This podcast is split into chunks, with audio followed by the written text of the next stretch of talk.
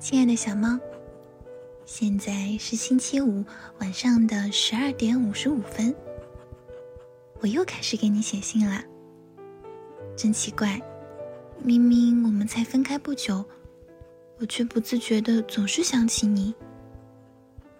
今天你应该是开心的吧？与你一起晒太阳，真是个正确的决定。今早出发的时候，隔壁的狐狸先生问我要去哪里。我大声的告诉他：“我要出发，去见我最喜欢的动物。”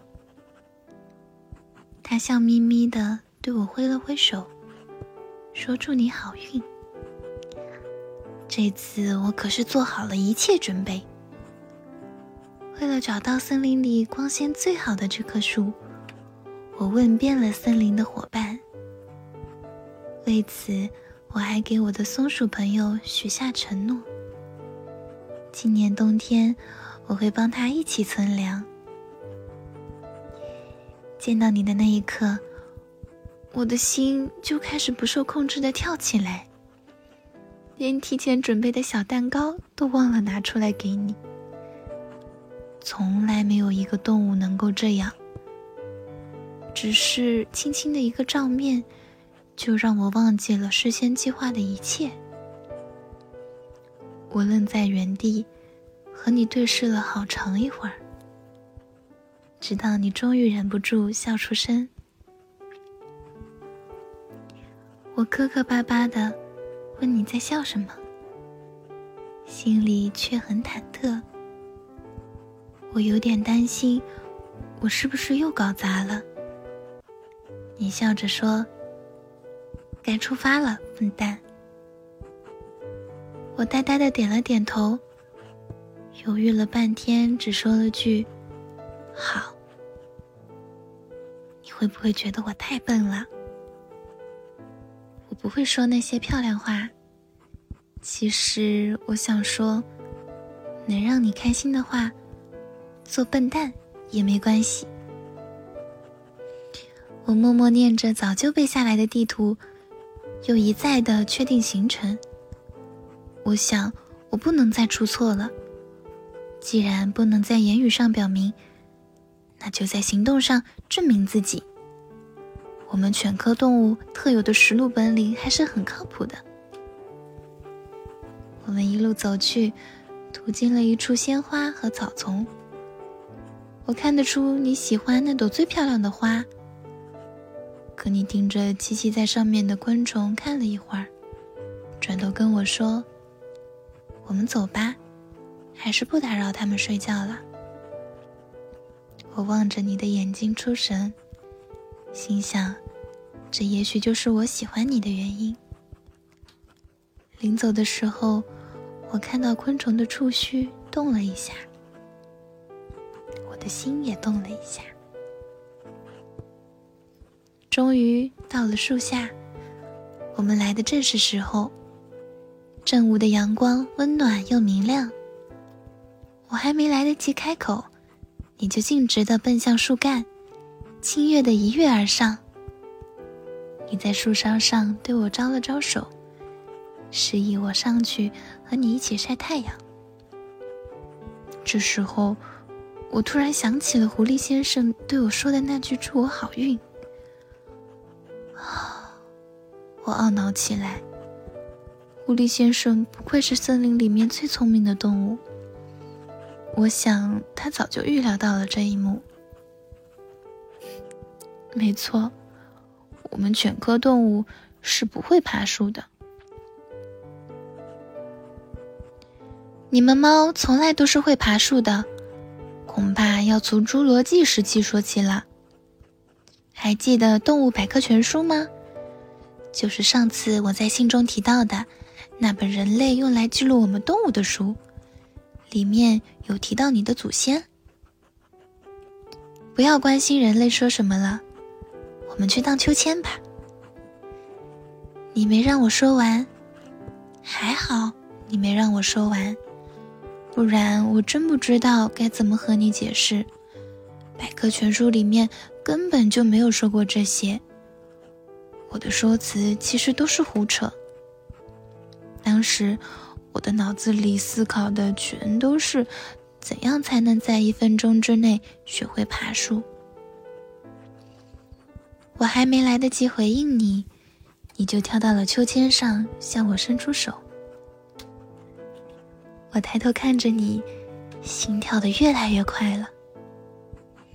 别想那么多，千景，我们要做快乐的动物。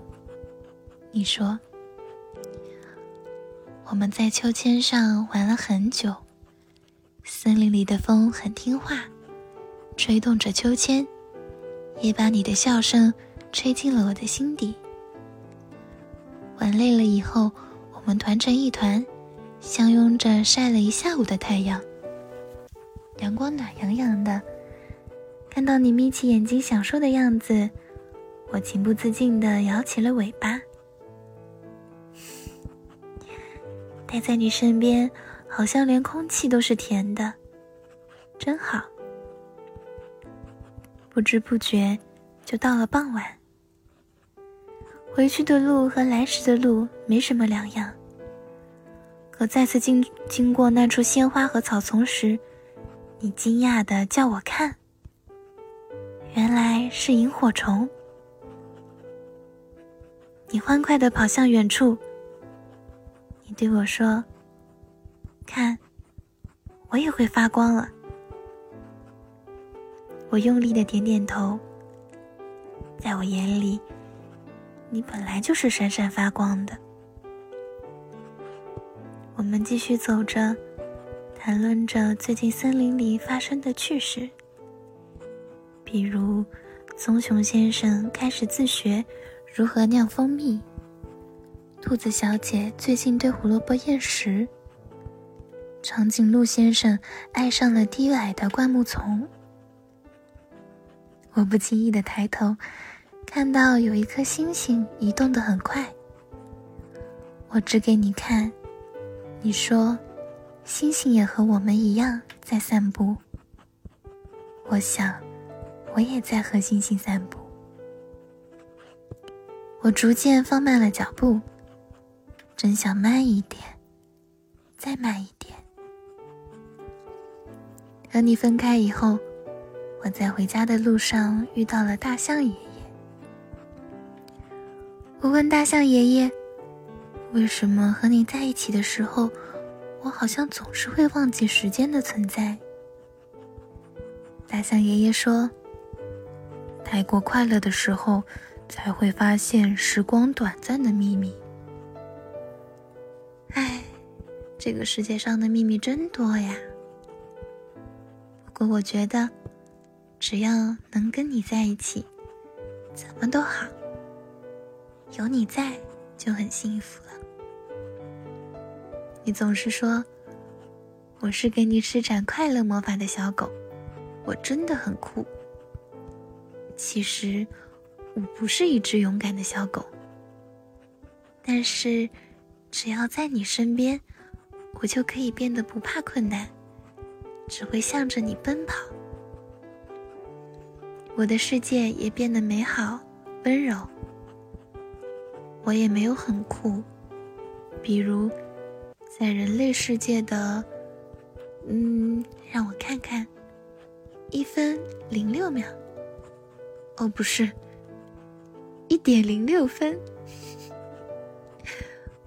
我还是很想你。森林里的植物在悄悄的长高。我写信给你，我的秘密好像也快脱口而出。上次你在回信中问我为什么，我的回答是：遇到你以后，我变得好贪心。从初次见面开始，就想和你有下次见。你记得去看海的那天吗？黄昏下，夕阳落进了大海，晚风吹动着粼粼的波光。在落日余晖里，我眩晕又心动。我坐在岸边，有你在我的身边。如果那个时候你问是大海吗？我会看着你望过来的脸，说是你的眼睛。其实我们之间没有复杂的故事，只是偶尔看到你的笑脸，我会觉得很幸福。那么，你会想要知道小狗的秘密吗？是说，你愿意养一只小狗吗？